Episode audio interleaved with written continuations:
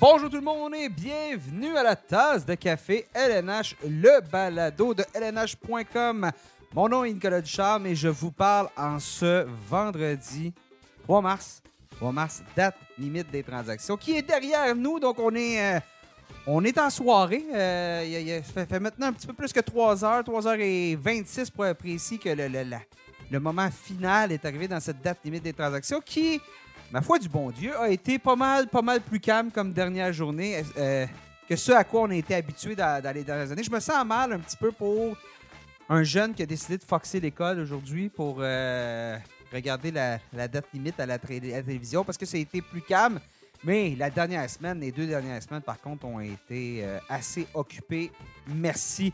Donc euh, aujourd'hui, ben écoutez, on, on- on vous avait dit que le prochain balado, ce balado retour sur la date des transactions, allait, allait avoir lieu lundi. Ben on vous fait ça plus rapidement parce que ben écoutez, on était moins occupés aujourd'hui, donc on a un peu plus de temps devant nous pour en jaser. Mes invités aujourd'hui avec moi à l'émission, Sébastien Deschambault. Salut Sébastien. Salut Nicolas. Comment ça va? Euh, oui, ça, je, je- je suis pas mal sûr que les jeunes doivent plus dire foxer aujourd'hui.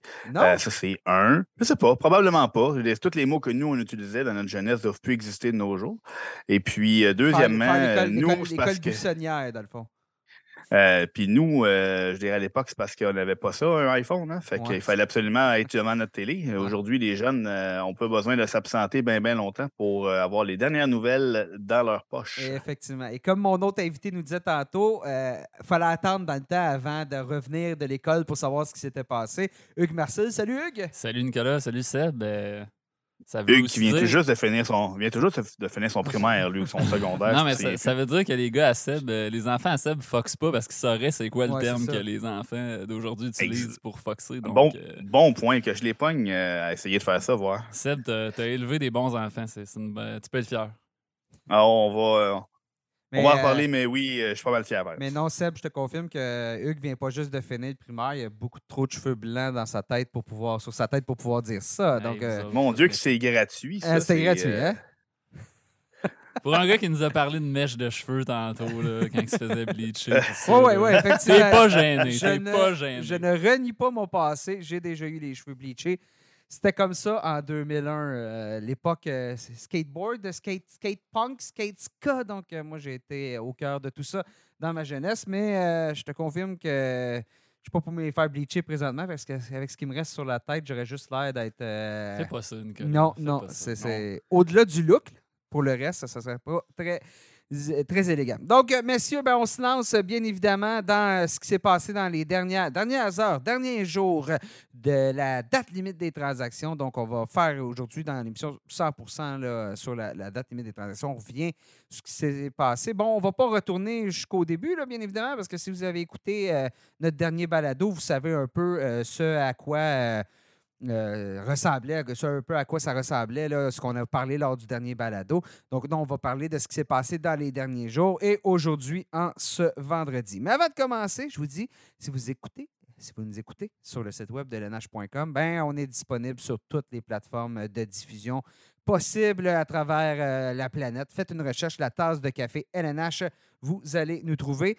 Aussi, ben, euh, abonnez-vous. Abonnez-vous, comme ça vous allez être certain de ne rien manquer parce que notre prochain balado, euh, je ne sais pas, là, dans, pas mercredi que ça vient, le suivant. On va revenir, on va revenir au mercredi. Là. On va reprendre notre rythme habituel de travail dans les prochaines semaines. D'ici à la fin de la saison, puis après ça, ben, avec les séries éliminatoires, c'est tout le temps un petit peu, un peu différent quand on fait nos balados selon quand les, rondes se terminent. Bon, parlons de ce qui s'est passé dans les derniers jours. Bien évidemment, la transaction qui a retenu l'attention, c'est celle de Patrick Kane, qui est parti euh, des Blackhawks de Chicago chez les Rangers de New York. Euh, ça faisait un bout que ça se tramait. Même, j'en avais parlé, moi, je le voyais avec les Rangers. Puis, visiblement, Patrick Kane se voyait avec les Rangers aussi. euh, parce que ben, il a levé sa clause de, non-mouvement, mais disons-le, pas pour, pas pour plusieurs équipes. C'était une seule équipe, c'était les Rangers, donc euh, qui ont mis la main sur Kane. Bon, avec un paquet de joueurs, allons-y avec euh, le, gros, un choix de deuxième ronde conditionnel qui pourrait devenir un premier choix, un choix de quatrième ronde, et on a aussi donné un, un choix de troisième ronde pour retenir du salaire. D'ailleurs, retenir du salaire, ça a été un peu la thématique de cette date limite des transactions-là. Bien évidemment, avec euh, le plafond salarial qui a très peu monté dans les dernières années, tu sentais que cette année, je pense qu'il y a beaucoup d'équipes qui doivent euh, se croiser les doigts que le plafond, que les revenus soient là cette année pour euh, qu'on puisse augmenter le, plafond salarial de, de, beaucoup plus. Messieurs, vous pensez quoi de cette transaction-là? Est-ce qu'enfin, chez les Rangers, avec Patrick Kane, avec Vladimir Tarasenko qu'on avait été chercher dans les semaines précédentes, on a enfin une équipe qui, de A à Z, a l'équilibre nécessaire pour se rendre loin en séries éliminatoires? sur papier, on n'a pas le choix de répondre oui. Euh, par contre, si c'était que les, que les équipes qui, ajoutent les meilleurs joueurs qui remportaient la Coupe Stanley année après année, le, travail des DG serait quand même assez facile. Mm-hmm.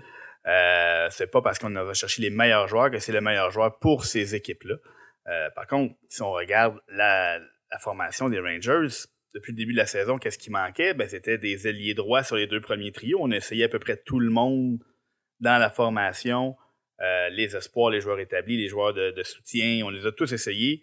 Euh, puis finalement, ben, on est allé chercher de l'aide à l'externe avec peut-être les deux meilleurs ailiers droits sur le marché, hein, Patrick Kane et Vladimir Tarasenko. Donc, sur papier, deux excellentes transactions. Le jeu de puissance des Rangers va devenir incroyablement menaçant. Par contre, c'est une gestion des égaux aussi. Hein? C'est euh, euh, je parlais que Pascal Dupuis hier euh, qui, nous a écrit sa chronique sur le mouvement dans l'est essentiellement, puis il dit c'est c'est le bon, c'est le fun d'avoir deux grosses lignes d'attaque là, mais quand tu arrives sur le jeu de puissance, un, power play c'est quand même juste deux minutes. Là. Fait que tu peux pas donner les deux minutes à tout le monde. Puis des fois, on a des joueurs qui ont le même rôle depuis 15 ans. Je sais pas moi, stationnés sur le, le, le, le half-board en bon français, le, le half-wall, on va euh, le, joueur qui est sur le bord de la, bande euh, à, mi-chemin dans le territoire.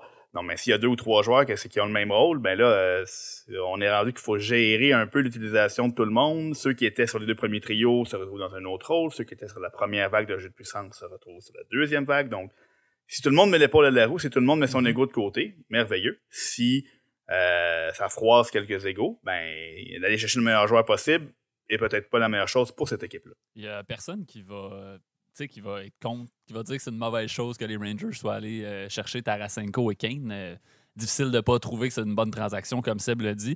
Euh, donc, je pense qu'ils peuvent aller très loin avec cette formation-là. Moi, je pense que s'il y a peut-être un petit bémol que j'apporterai aux Rangers, c'est ils ont beaucoup d'attaques. Souvent, en séries éliminatoires, l'attaque ne fait pas foi de tout. On regarde les équipes. Des qui matchs ont... de 2-1. Ben, on regarde les mm-hmm. équipes qui ont gagné la Coupe cette année. Je pense entre autres au Lightning. On avait des, des, des trios qu'on appelle, des trios un peu plus défensifs qu'on appelle en anglais un, un trio shutdown c'est peut-être ce qu'on a. C'est peut-être un peu ce qui manque chez les Rangers présentement parce que je pense pas que c'est un rôle qu'on va vouloir donner à l'unité de Vincent Trocek avec Artemi Panarin. Je pense pas non plus que c'est un rôle qu'on va donner euh, au trio à, à, Mikos Banejad. Est-ce que les jeunes, euh, Lafrenière, Kittil, Kako vont pouvoir euh, s'enquérir de s'acquitter de ces responsabilités-là? je suis sceptique, j'ai des, des, doutes là-dessus. Donc, c'est peut-être le, le seul... Jimmy Fessé, Barclay Goodrow Tyler Mott qui vont devoir faire ce travail-là. Puis c'est pas c'est pas la meilleure ligne défensive de la, de, de, de, la ligue. Ben, Barkley Goodrow a fait ses preuves avec le Lightning, mais reste que... Et Tyler Mott avec les Rangers l'an dernier aussi. Là. ils ont eu de bonnes responsabilités puis ils sont rendus en, en finale d'association quand même. Ben, ça, ça, ça, reste à voir. Moi, en tout cas, je pense que c'est peut-être la, peut la seule chose que je suis pas tout à fait convaincu mm-hmm. des Rangers. Tu mais... pas convaincu de l'équilibre de cette équipe-là ben, pour aller en série, une fois à séries éliminatoires. Exactement, exactement comme, mais tu sais, je pense quand même qu'ils peuvent aller très loin. C'est vraiment, ça, ça va être de voir comment tout ça va, s'organiser, la chimie qui va opérer. On, verra bien comment ça, ça va. C'est vraiment le seul point négatif que je peux, euh, que je peux identifier chez les Rangers. négatif, euh, toute chose étant très relative, évidemment. Kane qui a été blanchi à son premier match, mais quand même qui a fait. il euh, fallait s'y attendre pas nécessairement d'être blanchi, mais que ça ne clique pas tout de suite. Là. Oui, il se retrouve sur un trio avec Artemi Panarin, mais bon, Panarin, les deux ont joué ensemble en 2015-2016. Euh, ça fait quand même un petit bout. Ça fait euh, six ans à peu près, là, euh, si je sais compter. Ouais. Ça fait six ans, donc les réflexes vont revenir. Ça va prendre quelques entraînements, donc on va voir. Mais bon, on a perdu hier d'ailleurs. On a les sénateurs d'Ottawa qui sont venus gâcher le party hier au Madison Square Garden. Millième match de Derek Brassard en profite pour marquer deux buts. Donc, ça a été une belle soirée pour les sénateurs. Puis c'était une soirée de première pour les sénateurs parce que là, on va parler de l'autre transaction qui a eu lieu. Ça de Jacob Chichron, euh, Chichron je, je, le débaptise tout le temps, Chichron, qui euh, a été acquis par les sénateurs. Et, Chichron était probablement, OK, premièrement, c'est quoi, un an et demi, on considère que Chick Run euh, va être échangé. Les Coyotes en parlaient ouvertement, avaient demandé une transaction. Puis on voulait vraiment, mais vraiment, du côté des Coyotes, obtenir euh, le maximum pour le défenseur. C'était ça le plan. C'est un jeune défenseur, quoi, 24 ans encore, euh, connaît toute une saison, encore sous contrat pour deux ans à 4 millions par année. C'est des conditions gagnantes. On a finalement échangé. Probablement, les sénateurs nous ont surpris. je suis content de voir que Pierre Dorion a le drapeau vert, malgré que l'équipe est en vente, puis tout ça, a le drapeau vert pour euh, réaliser des transactions de, ce type-là, parce que c'est vraiment un joueur d'avenir qu'on vient aller chercher. Et on a payé un, choix de première ronde conditionnel en 2023, un choix de deuxième ronde en 2024 et un choix de deuxième ronde en 2026.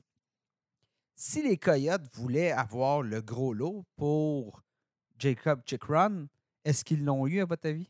Ben, à mon avis, non. Euh, je veux dire, je suis je suis un peu resté euh, abasourdi du retour euh, de, Jacob Chikrin. Honnêtement, tu sais, j'ai pas la prétention. Je veux j'ai absolument aucun. pas la prétention d'être en coulisses. J'ai aucune idée de, ce qui s'est tramé pour qu'on en arrive à ça, mais ça fait plus qu'une saison qu'on parle d'une transaction potentielle pour Jacob Chikrin. Euh, on parlait d'un retour potentiellement immense parce que c'est un défenseur qui est encore sous contrat pour deux ans, qui peut contribuer dans toutes les facettes du jeu à un salaire raisonnable. Euh, donc, je m'attendais à quelque chose d'immense. et je trouve que c'est peut-être.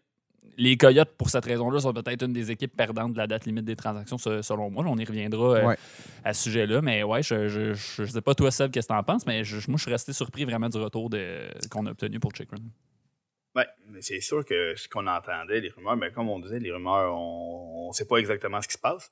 Mais euh, on, on, entendait parler d'un choix au premier ronde, d'un bon espoir, euh, puis possiblement d'une troisième, le troisième actif. Donc, euh, donc, le très bon espoir de premier plan s'est transformé en choix conditionnel de deuxième ronde, qui pourrait devenir un choix de première ronde si jamais les, sénateurs font un petit bout de chemin en série.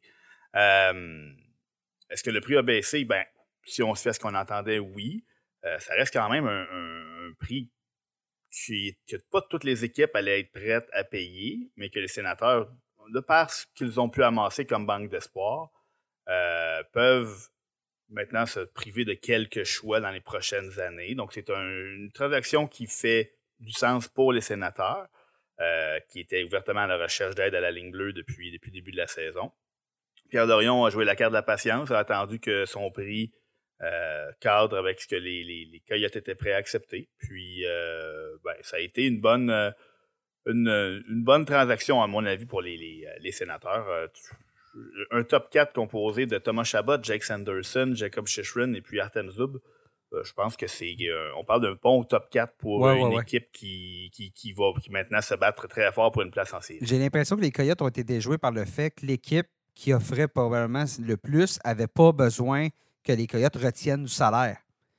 Parce que si on disait, bon, pour deux autres années, retenir 50% donc un total de 4 millions, c'est probablement l'équivalent d'un autre choix de première ronde. Puis là, il n'y avait pas d'équipe qui. Tout le monde. On, a tellement attendu longtemps chez les Coyotes que je me demande si toutes les autres équipes n'ont pas fait, bon, ben, gars, je vais trouver un plan B. Il y a quand même quelques défenseurs qui ont changé d'adresse, là. Mais je pense, je pense, moi, ce qui me déçoit chez les Coyotes, c'est plus qu'on n'a pas mis de la main sur un espoir, quelque chose qui nous rapproche un peu plus de, de revenir dans, dans le lot des équipes qui peuvent à tout le moins plus prétendre. Rapidement, tout le moins, plus rapidement, euh, dans le lot des équipes qui peuvent prétendre à une place en série. J'ai l'impression que souvent, les Coyotes, on va chercher des choix repêchage, des choix repêchage. On repêche des joueurs. Puis là, quand vient le temps de faire euh, avancer ce, ce, noyau de joueurs-là, ben on, on les échange, puis on recommence avec des choix. J'ai l'impression que c'est comme toujours le c'est comme cette espèce de roue perpétuelle là, qui se produit chez les Coyotes. Donc, tu sais, d'une part, je trouve que le, retour sur Chikrin est un peu, euh, un peu décevant. De l'autre, je suis surpris qu'on n'ait pas mis la main sur des espoirs mm-hmm. un peu plus, tu sais, des espoirs de premier plan un peu plus près là, qui vont pouvoir venir aider les, les Dylan Gunter, les Clayton Keller. Ça aurait été approprié de penser qu'un Ridley Krieg ou un Shane Pinto aurait dû faire partie de cette transaction-là. Ben, c'est oui. Euh, tu sais, je veux dire, sans, sans, sans moi, je m'attendais à ce qu'on mette la main ouais, sur un espoir de. Un, gars qui peut contribuer bientôt, euh, qui, est près de la Ligue nationale, qui est un espoir de, de, premier plan. Mais bon, c'est. C'est pas l'avenue ben, qu'on a emprunté du côté de Bill Armstrong. Puis, tu sais, à la limite, quelqu'un, euh, on parle, il y a quand même plusieurs bons espoirs des, des, des sénateurs là, qui, qui sont même pas dans dans la, dans la formation présentement. Tu as parlé de joueurs qui étaient déjà dans la formation, mais Mhm. des Gernard- Jacob Bernard Docker, Lassie Thompson, d'anciens choix de première ronde. C'est comme l'équivalent d'avoir un choix de première ronde, mais deux ou trois ans plus tard, donc Ouais. qui est déjà plus près de la ligue. Exact. Donc, euh, Puis les- les- ça aurait pu être euh, un- un- une option. Puis finalement, ben non, ce sera des choix dans quelques années qui vont aider dans encore plus d'années. Donc, je comprends, Hugues, ce que tu veux dire, mais on est rendu à. On, on- écoute, on- chaque, chaque DG a un plan. Euh, le plan présentement des, euh, des Coyotes est de d'être le banquier pour les autres euh, les autres équipes là, qui se servent allègrement de leur euh, de leur lousse sur la masse salariale pour euh, conclure les transactions. Euh, écoute, on regarde les choix que les, les Coyotes ont amassés là, pour les trois prochaines années. On va les voir très souvent sur le podium là, dans, les, euh, dans les trois premières rondes. On parle de total de 9, 13, euh, plus 9, 22 choix dans les trois premières rondes au cours des trois prochains repêchages. Donc, Comme, c'est une façon de faire. C'est- presque une ronde. là. Je veux dire, C'est Ouais. deux tiers d'une ronde. Mais le problème, c'est que les Coyotes n'ont pas un très bon historique en matière de repêchage. Mais c'est comme, c'est comme, oui, ils vont être souvent sur le podium dans les trois prochaines années, comme lors des six dernières. Ouais. hein. C'est Ouais, ouais. c'est la même histoire, euh, Mais- la même histoire en, en Arizona tout le temps. hein. si on peut quand même retirer du positif, il y a plusieurs rumeurs, disons, qu'on on entendait des noms comme Nick Schmaltz, euh, qui, qui, qui, aurait- qui était apparemment sur le marché. Je suis quand même content qu'on ait quand même gardé des joueurs établis euh, pour commencer une certaine transition. Là, on a Clayton Keller et Nick Schmaltz qui jouent du très bon hockey pour eux. Les Coyotes, quand même, ils connaissent quand même du succès. présentement. là. Ils gagnent là, présentement, les Coyotes. André, Exact. André Tourigny euh, a l'air de faire tout un travail avec cette- équipe-là. Bon, le directeur général Bill Armstrong doit être un peu moins heureux de voir que son équipe remonte au classement et s'éloigne dans la course Connor Bedard, mais comme Tourigny a dit, faut que tu crées des habitudes de vainqueur si à un moment donné tu veux devenir gagnant. Puis c'est comme ça, c'est une séquence qui va bien. Ça durera probablement pas tout le temps, mais pendant que ça dure, profite-en puis instaure une, belle, une bonne culture dans, ta- dans ton organisation. Puis c'est ça que ça prend. Donc, euh, Tourigny fait, fait du très bon travail là, présentement. Oui, puis, tu sais, Clayton Keller, ça a 24 ans. Barrett Hayton en a 22. On a déjà euh, Connor Geeky, on a Dylan Gunter, on a Logan Cooley.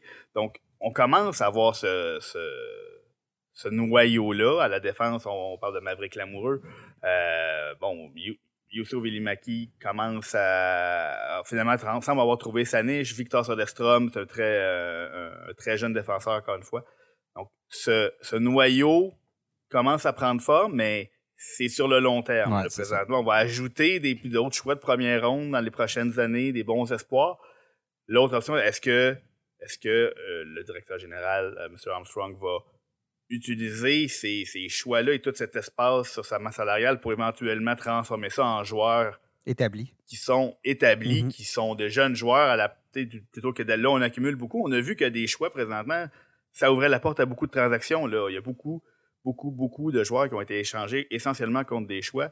Donc, c'est un une façon de peut-être se servir de tremplin pour les prochains les prochaines saisons quand l'équipe sera arrivée un petit peu plus près d'être compétitive. Euh, bon, la situation financière des Coyotes, là, on le sait, là, dans un aréna de 5000 places Mhm. présentement. Euh, donc, euh, c'est quelque chose peut-être qu'on on- on regarde, ça fait partie de la réalité. Mais euh, bon, cette équipe-là surprend présentement, se positionne pour l'avenir à très long terme. Est-ce qu'elles vont réussir à transformer ce plan à très long terme en plan à moyen terme? Ben ça, on le saura dans quelques C'est pas années. mal la seule équipe qui peut aller chercher Eric Carson cet été. Là. À peu près. à- à peu près, avec le plafond salarial et tout ça. là. ça serait quand même. Tu remplaces Chick Run par Carson, ça serait pas pire. Euh, on reste sur les défenseurs qui ont changé d'adresse. Les Oilers d'Edmonton ont été chercher Mathias Ecombe et un choix de sixième ronde euh, des Predators de Nashville contre Tyson Barry. Reed Sheffer, c'est un espoir de premier, qui a été repêché en première ronde. Un choix de 2023 en première ronde et un choix de 2024 au quatrième tour. Est-ce que depuis le temps qu'on parle que les Oilers, oui, on marque des buts, oui, on marque des buts, mais à la ligne bleue, on manque, il nous manque un défenseur qui est solide dans les deux sens de la glace, capable de nourrir cette attaque-là, mais solide en arrière. Est-ce que Ecom est ce joueur-là, selon vous? Ben, selon moi, oui. Je pense que je pense qu'il cadre dans le, moule de ce du défenseur, du joueur que recherchaient les, les Oilers d'Edmonton.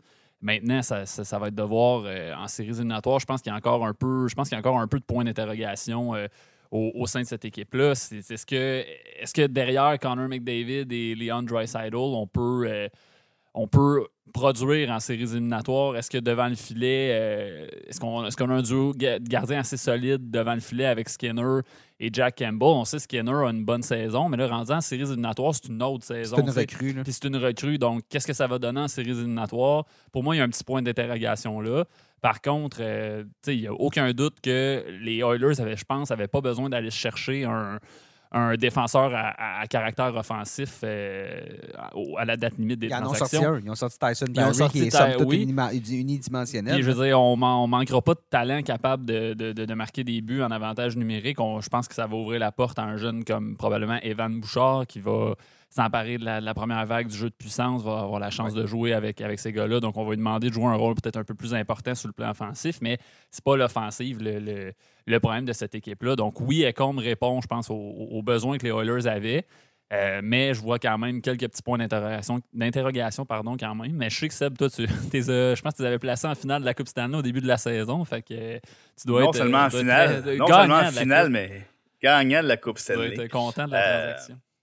Ben, écoute, moi, je, comme, comme tu dis, Hugues, je suis tout à fait d'accord avec toi. C'est vraiment le type de défenseur qui, peut-être manquait euh, à, cette équipe-là. C'est, c'est un- une équipe. Tu as parlé de, en, bon, en série, comment on va se comporter. Je suis tout à fait d'accord. Puis on a fait le tour pour ce qui est de la ligne bleue. L'émergence de Vincent Desharnais avait une, une espèce de petite stabilité défensive euh, à cette équipe-là. Euh, on, a des joueurs qui. Puis ce qu'on a j'ai aimé, c'est qu'on n'a pas touché tant que ça. euh, on n'a pas touché aux espoirs de premier plan d'organisation. Oui, on a sacrifié un choix de première ronde. Euh, on s'est départi d'un joueur Tyson Barry qui est assez unidimensionnel. Et euh, bon, c'est une question, un, de, faire marcher les salaires et deux, parce que avait un surplus de défenseurs. Puis lui, bon, disons que en plus d'être sous contrat pour une année de moins que, que euh, ben on, a un défenseur qui est capable d'apporter beaucoup plus, surtout beaucoup plus de choses que les Oilers n'avaient pas. Euh, comme tu as dit, Evan Bouchard est prêt. Il va un jeune défenseur qui est prêt à prendre les rênes de sa première vague du jeu de puissance. Euh, on a, on a pas, c'est pas un joueur de location, là, Mathias Ekholm. Il a encore trois autres saisons après celle-ci, donc il s'ajoute au noyau. C'est pas un joueur qu'on va voir passer. C'est vraiment un joueur qui s'ajoute au noyau avec Darren Nurse à l'arrière, avec Evan Bouchard, avec Philippe Robert.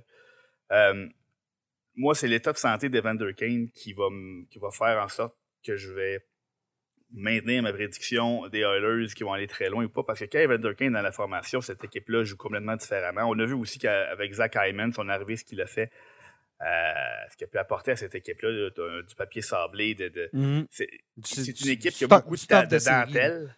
Exactement. Tu sais, la fiche, euh, la fiche des, Oilers avec euh, Evander Kane dans la formation, c'est quelque chose comme 14 victoires, 7 défaites. là. Euh, 14-7-3, je crois, avec euh, Evander Kane dans la formation. Donc, quand il est là, il change la dynamique de cette équipe. Donc, je, leur souhaite qu'Evander Kane revienne rapidement, retrouve la santé rapidement, puis qu'il retrouve sa place, parce que là, cette équipe-là va avoir un, un bel équilibre de talent, de robustesse. Puis, évidemment, ça se, joue devant le filet beaucoup, parce que le duo de gardiens n'a pas nécessairement prouvé qu'il était capable de faire la différence, mais on a vu des, Coupes Stanley se, se gagner L'an passé. Sans, ouais, c'est ça, sans dire vouloir dire malgré ont- les gardiens, ça. Ben, mais pas grâce. Ils ont été, pas grâce les Oilers ont été balayés l'an dernier en quatre matchs par l'Avalanche, qui a gagné avec un gardien qui a connu des séries très difficiles. Et bon, cette transaction-là et toutes les autres transactions ont démontré à quel point les Predators, bon, ben, c'est en reconstruction. On vient d'aller chercher avec tout ça. Là, euh, pour ses derniers moments, comme directeur général, David Poyle a été chercher six choix dans les trois premières rondes. Euh, donc, la reconstruction, on a sorti euh, Michael Granlund qui aujourd'hui, qui s'en va du côté de. Pas aujourd'hui, il y a deux jours, excuse-moi, il y a deux Ouais, jours, il y a deux jours, qui s'en va à Pittsburgh. On en reparlera, là. Mais bon, on a, donc on a sorti plusieurs joueurs. Nino Directeur qui est sorti aussi. Tanner Janot, on- Tanner Janot qui est, qui est parti contre la banque. Ouais, contre le repêchage au complet du, du Lightning de Tampa Bay.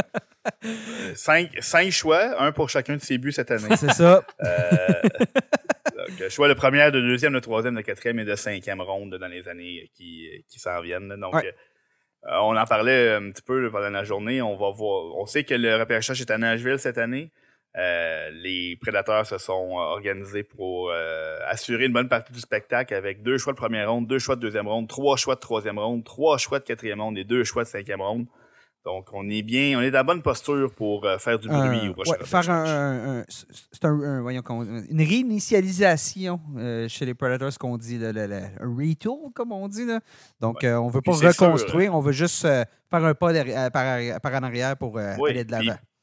Puis oui, c'était pro, était près d'une place en série, il était pas loin d'être dans la course, mais quand Ryan Lowenson, ton centre numéro un, euh, euh, est blessé, euh, Philippe Forsberg, ton meilleur buteur, est blessé, ben c'est sûr que tu, tu, tu peux pas. Là, on a même appris qu'Alexandre Carrier allait être blessé de 4 à 6 semaines. donc, c'est des, morceaux qui sont importants dans une équipe, puis là, ils sont pas là en pleine course aux séries.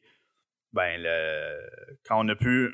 Ben, c'est ça. C'est pas des joueurs, c'est des joueurs qu'on va revoir l'an prochain, euh, ou même d'ici la fin de la saison, mais on a des parties de joueurs qui, qui cadraient peut-être moins dans le plan à long terme, puis on a fait le plein de, de, d'actifs à long Ouais. terme. Et le tiers de réinitialisation que va bien ici. Oui, exactement.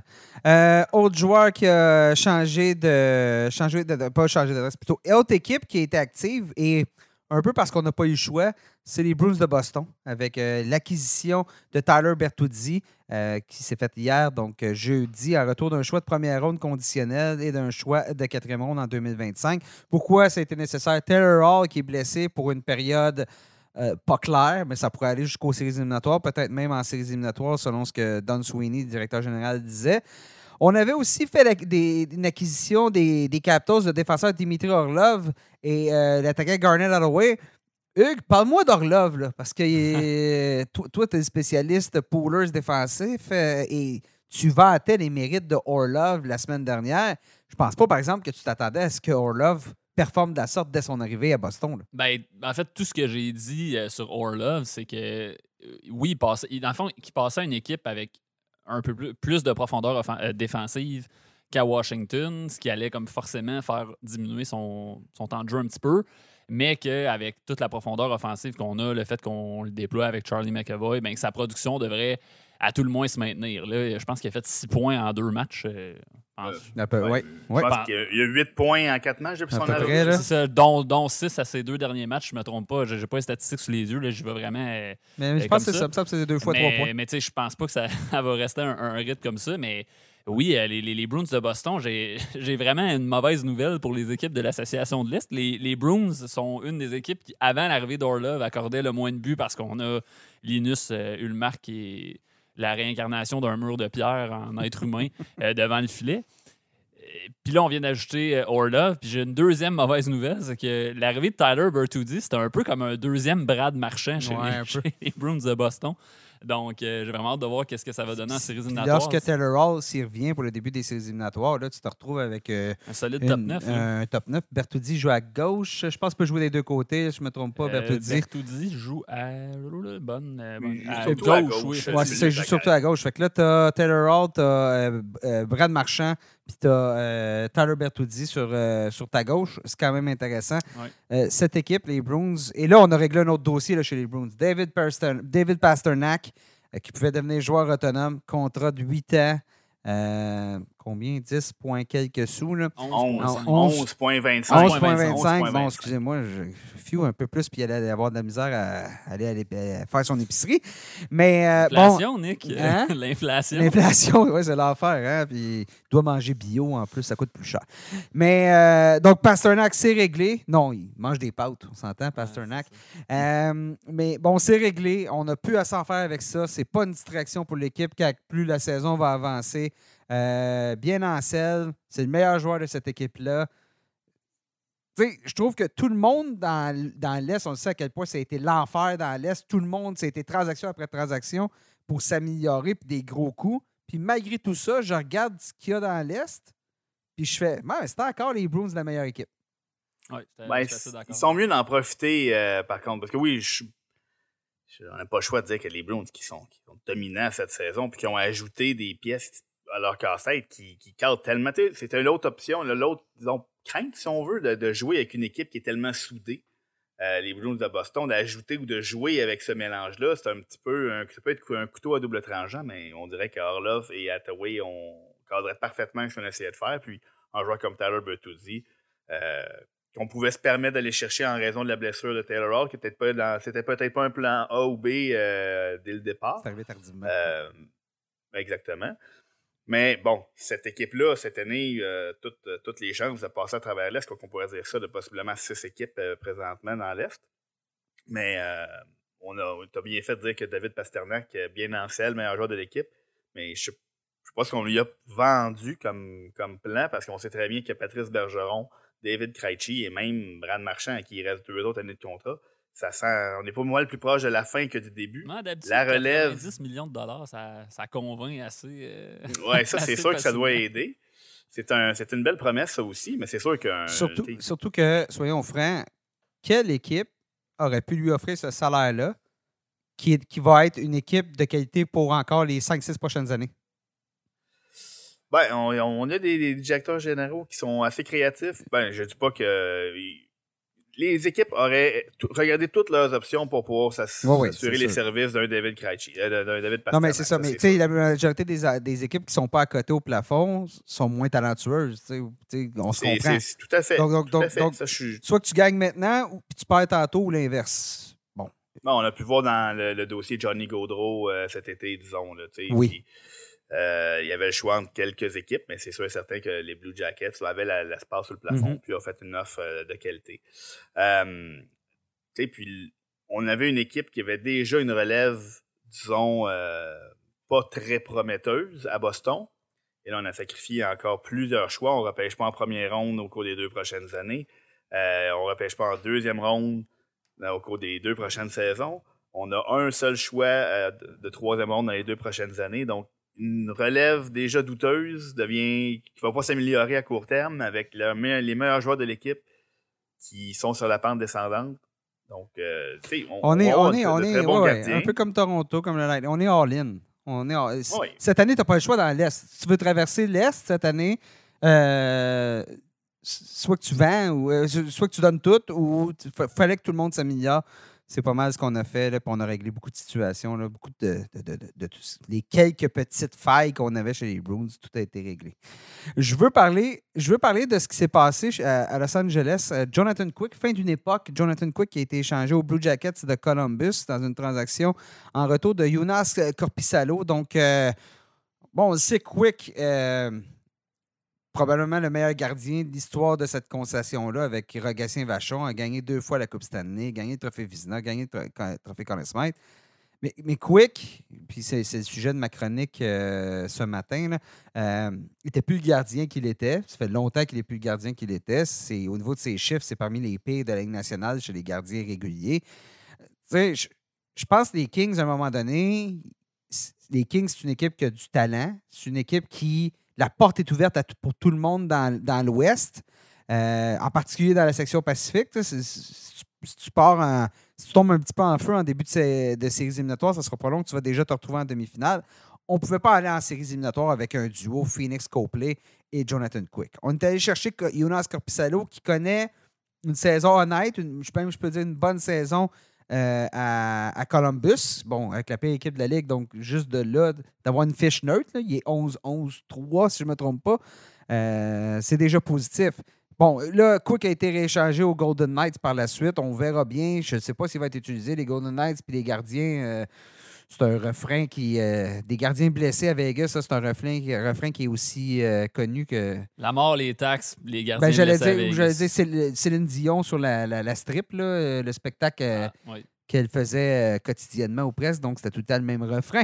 Mais bon, et là, avec ces échanges moi, ce que je vous demande, c'est est-ce que ce duo-là, Copley, Corpissalo, c'est suffisant pour les Kings pour faire un bout de chemin en ces éliminatoires? On parle quand même de deux gardiens qui n'ont jamais été numéro un dans la Ligue nationale. Euh, ben, c'est dur à dire. Euh, les Kings, c'est un peu mon équipe. Euh, j'ai l'impression que c'est une équipe. A une équipe, je pense, qui pourrait surprendre puis aller plus loin qu'on pense, parce qu'il y en a toujours en séries éliminatoires, je pense que les Kings, ça pourrait être une de ces équipes-là. c'est pas une mauvaise pas de mauvaise brigade défensive. On a, on a de l'attaque, on marque beaucoup de buts. Récemment, les Kings, ça marqué énormément de buts dans les derniers matchs.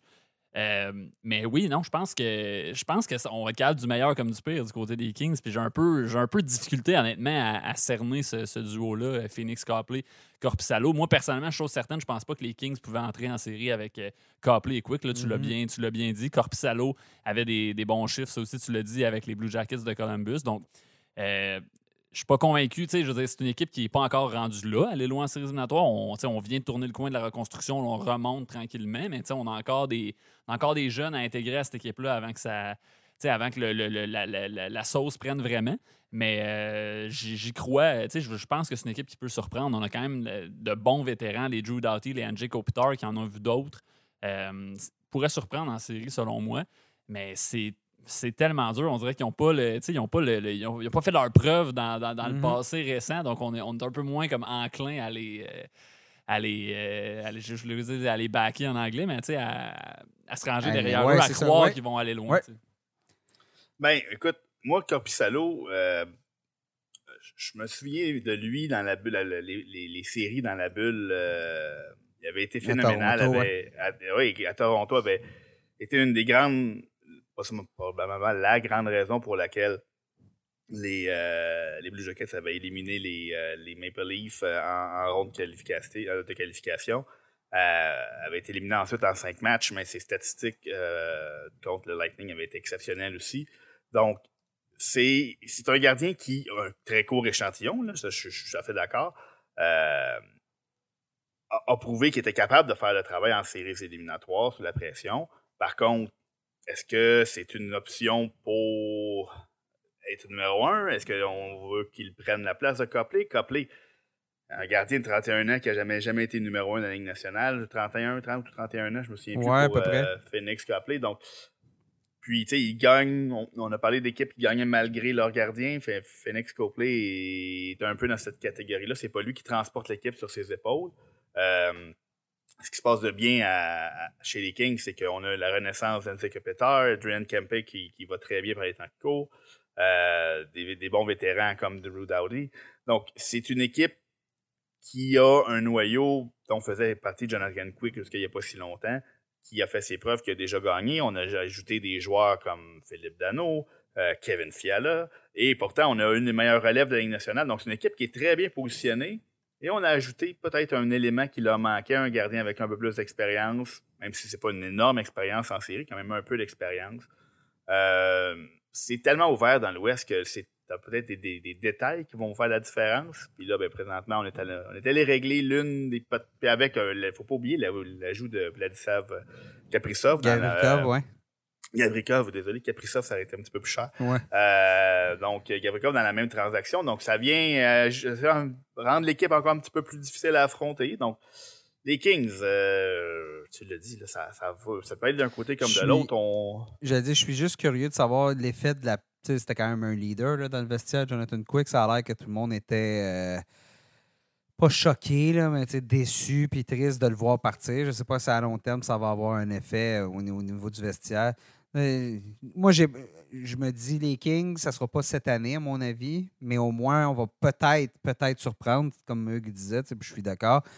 Euh, mais il mais faut, va falloir va falloir que Corpissalo. Moi, je pense que Corpissalo peut s'emparer du poste de numéro un tout de suite. Je pense que ça peut aller très rapidement. Si s'il est libre dans votre pool, peu importe.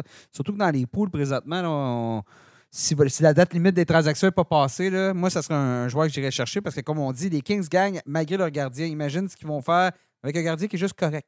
puis il faut dire récemment Copley, ça ne se passait pas. non, non, non, non. Il a encore été retiré du match euh, hier, d'ailleurs. Donc, euh, ça peut aller très rapidement pour Corpissalo dans sa nouvelle équipe. Euh, on va parler un peu de ce qui s'est passé aujourd'hui. C'était une journée calme, une, quoi, une 20, 20 transactions, euh, si je ne me trompe pas, 21? Une vingtaine, oui. Hein, 20, 21 transactions. 21 transactions, je pense. Majoritairement des transactions mineures. Donc, euh, en comparaison, l'année dernière, il y en avait eu 30. Euh, l'année précédente, je pense que c'était à peu près 20. Donc, donc ça avait l'air d'une journée calme. Techniquement, ça ne l'était pas parce qu'au nombre de transactions, il y en a eu quand même. Mais bon, les gros éléments étaient majoritairement tous partis. Donc, tu sais, les... moi, j'ai dit c'est parce que c'est un vendredi. Quand c'est un lundi, d'habitude, bon, le monde ne travaille pas les fins de semaine, donc tu fais tes transactions. Tu, ben, C'est à la fois la meilleure et la pire date limite des transactions, au sens où ça a été la meilleure parce que du mouvement comme ça, on, ça fait longtemps qu'on n'a pas vu ça dans une date limite des transactions. Mais aussi. On n'a pas eu le show. On n'a pas eu le show. journée aussi calme, je me souviens pas d'avoir vu ça euh, très souvent. J'aurais pas voulu commencer mon émission à 6 h le matin.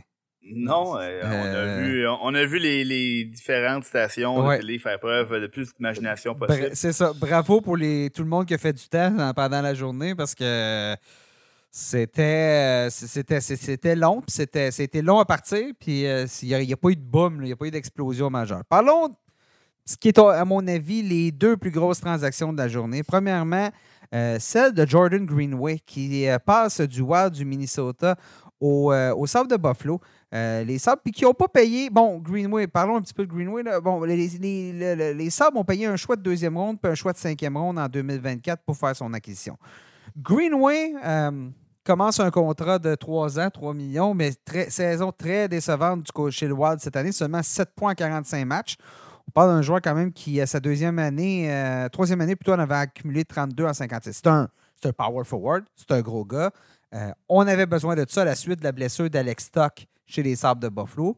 Donc, rapidement, Greenway pourrait se retrouver sur le premier trio parce que c'est ce qui faisait cette année le succès de Tage Thompson puis Jeff Skinner. C'est qu'il y avait Alex Stock à leur côté, capable. Là, tu avais deux gars, deux gars qui prennent de la place avec Thompson puis Toc. Toc n'est pas le plus grand, là, mais c'est un petit pitbull. C'est un, c'est un- il est plus carré que rond. Il est plus, plus, plus, plus large que rond. Pas large, là, mais en tout cas, vous comprenez ce que je veux dire. là, mais, euh, donc, cette acquisition-là, Greenway, rapidement, peut se retrouver dans une situation très gagnante là, avec le- les sables. Oui, puis je déteste pas la transaction. Euh, il avait vraiment pas connu une mauvaise saison l'année dernière, Jordan Greenway. Euh, ça avait quand même bien été, je me souviens pas. là, J'ai pas. euh, j'ai pas 27 si- à 62. c'est, c'est- bon, c'est, mais je me souviens, il me semble qu'il y avait eu des. Ben, c'est- je c'est pas si Ben, mauvais ça. On parle, on parle de presque un point à tous les, Un point tous les à deux. tous les deux matchs. On n'est pas, on pas très loin de ça, donc c'est, c'est pas si mal. Je pense que c'est peut-être un joueur qui avait besoin d'un nouveau départ. On en obtenir un avec euh, les Sabres de Buffalo. Puis je déteste pas la transaction parce qu'à Buffalo, en attaque, on a, euh, tu sais, on a beaucoup de joueurs de finesse. Là. On a les, euh, les Jeff Skinner, les jeunes euh, Cousins, Jack Quinn. Sais, Tage Thompson, c'est un gros bonhomme, mais c'est pas. C'est pas nécessairement lui qui, qui, qui, qui mange les bandes. Mhm. il- il- Non, parce qu'il est centre. non, ben, c'est non, mais c'est ça, mais tu sais, ça reste, un, ça reste un joueur relativement de, de- de- de finesse. Donc, je déteste pas cette transaction-là. Va amener un peu de papier sablé, un Ouais. élément qui, qui, qui manque un peu au Puis- sable. puis Puis, je dirais, puis de l'expérience, parce que quand tu as nommé les, les Cousins, des- les Peyton Krebs, JJ Peterka, euh, euh, Jack Quinn, ça n'a pas beaucoup d'expérience. C'est tous des jeunes qui sont, sont à leur première, deuxième année dans la, dans la LNH. Exact. Puis, tu sais, j'ajouterais que les Sabres ont surpris tout le monde cette saison. sont pas si loin d'une place en série. Je veux dire, ils peuvent encore y croire. Là, tu sais, peut-être que c'est bon. Ils sont dans la course. hein. Ils sont dans la course, donc ce que j'aime, c'est que le DG ben, a un peu récompensé ses joueurs en disant Regarde, euh, c'est pas vrai que. Tu sais, je sais qu'on est en reconstruction, mais c'est pas vrai que je vais rester là les bras croisés puis que je ferai rien. On essaye, on va aller chercher Jordan Greenway. C'est pas. euh, euh, c'est pas Ryan O'Reilly, c'est pas pas, Patrick fortune, Kane, là. mais ça n'a pas coûté une fortune. Ça va aider un peu les Sabres. Donc, euh, ça envoie un bon message aux joueurs sans, euh, sans qu'on vide la ferme, là, sans qu'on vende la ferme du côté des, euh, des Sabres. Donc, euh, quand même une bonne transaction, je trouve. Puis le, le Bill Guérin, le DG des- du Wild, l'a dit écoute, c'est un joueur qu'on adorait. Par contre, euh, ça ne fonctionnait pas cette année. Bon, on a raté le camp d'entraînement, on est revenu pour un match, s'est blessé, donc a eu à faire du hockey, de essayer de rattraper le rythme tout au long de la saison. Euh, cas typique là, où on espère qu'un changement de scéna- changement de décor va être profitable, puis que ils ont, ils ont quand même eu un deuxième choix en 2023, je pense, et puis un choix de cinquième ronde. Donc, c'est tout ça. Dans la situation du Wild qui doit jongler là, avec euh, euh, le succès qu'il connaît présentement et les, euh, la situation financière des deux prochaines saisons on a procédé à beaucoup de rachats de contrats. Donc, il faut faire des choix. On est allé chercher des joueurs qui pouvaient le remplacer. Euh, on parle à- de Marcus Johansson. On était aussi allé chercher euh, euh, aujourd'hui, je suis côté du Wild. Là, j'ai comme un blanc. Euh, On était chercher Oscar ah, Sundqvist. Oscar euh, c'est ça, exact, e- exactement, c'est ça. Donc, on, on a quand même été chercher des joueurs qui pouvaient faire le, le- le- sans dire que c'est le même rôle, hein, qui fait prendre sa place dans la formation, qui fait que l'équipe n'est pas complètement dépourvue, euh, avec Marcus Johansson, avec Oscar Sundqvist, donc, qui ont, qui ont aussi la, la- la qualité euh, d'avoir des contrats qui se terminent cette saison. Donc, pour eux, c'est presque aussi important la durée du contrat que la qualité de joueur. Euh, faut pas oublier qu'on est allé chercher aussi John Klingberg. Donc, c'est des Ben, joueurs c'est ça, qui là, ont tu, tu voles mon prochain sujet, Seb. là, Bon, mais- ça y est. ça Mais c'est plutôt pour dire que c'est un, un- c'est une transaction qui s'inscrit logiquement dans ce que les, euh, le Wild recherche actuellement et à moyen terme. Puis au niveau du plafond salarial, le salaire que fait Greenway, c'est plus c'est 500, 500 000 de moins que ce que Klingberg va coûter d'ici la fin de la saison au, Wild parce que les Ducks ont retenu 50 de son salaire. Donc, c'est l'autre transaction maximale. Donc, le Wild a été, somme toute, très actif. Euh, avec, avec justement euh, l'acquisition de Sunquist. On a aussi mis la main sur Gustave Nyquist, mais ne devrait pas rejouer cette année. On disait peut-être en séries éliminatoires. faut voir. Ça dépend jusqu'où le Wild va aller si on, est des séries éliminatoires. Ça regarde, bien, le Wild, qui a eu une bonne séquence. Euh, et c'était nécessaire. Parlons-en de Klingberg euh, cette saison. Klingberg, bon, on le sait, lorsqu'il était à Dallas, premier avantage numérique au sein d'une bonne équipe, euh, on amassait sa part de points. Il en avait obtenu 47 en 74 matchs l'année dernière. Cette année, 24 en 50 parties avec les Ducks. c'est ordinaire. Les Ducks qui l'ont signé pour un an, donc son contrat prend fin au terme d'année. C'est ordinaire comme, comme performance au sein d'une équipe qui est très ordinaire, les Ducks, parmi les pays de, la Ligue. Je pense que les Ducks sont un peu perdants. On s'attendait à obtenir au moins, au moins un choix de première ronde pour euh, John Klingberg. Puis finalement, ben, il a fallu se contenter de, de moins. on a obtenu un choix de quatrième ronde. André Schuster puis Nikita Nesterenko, je t'avoue que lui, je ne le connais pas. Là. Euh, choix de sixième ronde en 2019, euh, qui est à Boston College. Mais bon, le problème avec Klingberg, c'est qu'il y a, le, défaut d'oublier qu'il faut qu'il retourne dans sa zone parfois. Mais pour le reste, il y avait un gros manque offensif présentement chez le Wild. Le Wild qui gagne des matchs présentement 2-1, 1-0. Mais pas plus que ça. Offensivement, le Wild est au neutre. La bonne nouvelle, c'est que défensivement, on, performe énormément. Philippe Gustafsson fait un super travail comme gardien numéro 1. Euh, mais là, il manquait, il manquait ce général-là à la pointe. Ben, Nick, pendant que tu parlais, là, je regarde ça, je pense qu'on a, vite, vite, là, je fais le calcul vite, vite à l'œil, je pense qu'on a marqué plus de deux buts. Euh, ben, même plus de deux buts seulement deux fois euh, depuis le début du mois de février. deux ou trois fois dans un match du côté du, du Wild. Donc, oui, je pense que l'acquisition de Klingberg répond à ce, à ce besoin-là. On avait, on avait, on avait Kalen Addison sur la première vague du jeu de puissance, mais ça vient avec ses. ça vient avec ses. Lui aussi a ses failles ah, défensives. ses failles défensives. Là, je à moins 18 cette saison, Kaylin Addison. Bon, euh, euh, John Klingberg va pas nécessairement, comme tu disais, euh, va, va, pas régler les problèmes défensifs, mais on a besoin de générer de l'attaque du côté du World. On a que Kirill Kaprizov, son trio à lui, qui, qui fonctionne présentement.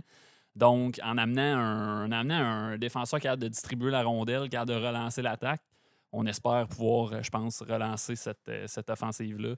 Euh, relancer, euh, s'améliorer sur le jeu de puissance. Donc, euh, c'est selon moi la, la, logique derrière cette transaction-là. Qui, qui, je, je, trouve que c'est un, beau pari du, du, DG Bill Guérin qui a besoin de, renfort dans cette facette de jeu. Là. Oui, c'est sûr que c'est la déception, le John Klingberg. On, s'était un peu acheté. John Klingberg s'est retrouvé un peu le bec à l'eau pendant le à l'ouverture du marché des joueurs autonomes, tout le monde s'est trouvé une chaise, puis John Klingberg est resté sur le marché. Les Ducks ont vu l'occasion, ont dit écoute, on va prendre, euh, on va t'offrir un contrat d'un an, ça sera recommencé pour toi l'an prochain.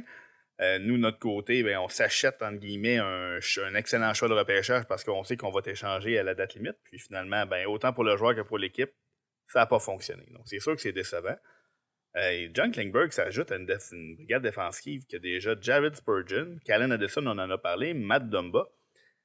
C'est un joueur qui a beaucoup d'expérience, mais. Euh, Jonas Brodin. Est-ce que Brodin, sa blessure, aurait aggravé sa blessure? Je me souviens plus de Jonas Brodin. Euh, ben, il, est. Euh, il est blessé, je pense qu'il Oui, il est blessé, mais je me souviens plus pendant combien de temps. C'est pas à long, mais c'est pas à long, long terme. Il va revenir. Mhm. il n'est pas sur la liste des blessés à long terme. mais c'est je trouve que John Klingberg apporte quand même certains éléments qui sont redondants peut-être dans une brigade défensive qui est quand même bien dotée en joueurs en arrière offensif. Alex Goligoski, euh, on n'en a même pas parlé, mais capable aussi de produire. Là. Bien qui ne joue pas tant que ça euh, depuis, euh, depuis le début de la saison, mais c'est un, arrière d'expérience qui lui aurait pu demander peut-être à, être, à être échangé. mais n'a même pas demandé, n'a pas approché le Guérin pour lui demander de l'échanger. Donc, présentement, depuis quelques semaines, disons, depuis le début du mois de, de février, il joue beaucoup plus. Euh, mais c'est un joueur qu'on laissé de côté à répétition en début de Ouais, saison. Donc, euh, c'est euh, c'est une brigade défensive où il y a énormément d'options maintenant. Ça va peut-être permettre à l'entraîneur Danny Evason de, de, sortir le fouet un peu plus envers ceux qui répondent pas à ses attentes. On a dit qu'Allen Addison a été rayé de la formation. S'il ne dirige pas la première vague du jeu de puissance, c'est un joueur qu'on va peut-être chercher à, à protéger, disons. Donc, on verra ce que ça va donner parce que le Wild est en excellente position pour faire les séries de toute façon. Donc, c'est pas une question de vendre la ferme non plus euh, avant les, avant les séries. Canadiens de Montréal qui ont été euh, très peu actifs. Euh, transaction mineure aujourd'hui avec euh, Frédéric Allard qu'on a échangé contre Nate Schnarr. On a aussi retenu du salaire dans la transaction qui a envoyé Nick Bonino chez, les, chez les Penguins de Pittsburgh. Donc, euh, et bon, euh, mis à part ça, il y a la transaction d'Adonov, Evgeny Adonov contre Denis euh, Gourianov. ou- Je l'ai appelé Denis Gouriafradi hier parce que Ah, Goria Freddy. un hommage à Al, I- voyons, Al Ayafradi et son lancé, parce que c'était tout un but qu'il a marqué jeudi soir contre, contre les Kings. Il n'y a pas la chevelure. euh, Non, il n'y a pas la. Ah, ouais, ouais, non. Et La belle le look, longueuil, Le look, le longueuil, la longueuil à Ayafradi. Euh, pour les gens qui nous écoutent en Europe, le molette, comme on dit euh, de votre côté, donc euh, le mulet. Mais euh, bon, euh, donc il n'y avait pas grand-chose à faire chez les Canadiens. Les Joel Edmondson, euh, ça a pas, bon, euh, est revenu de- de- d'une blessure euh, au dernier moment. Ça a compliqué les, les- conversations. Euh, Charles Monan est blessé. Bon, il n'y a personne qui a bougé. On garde la même équipe.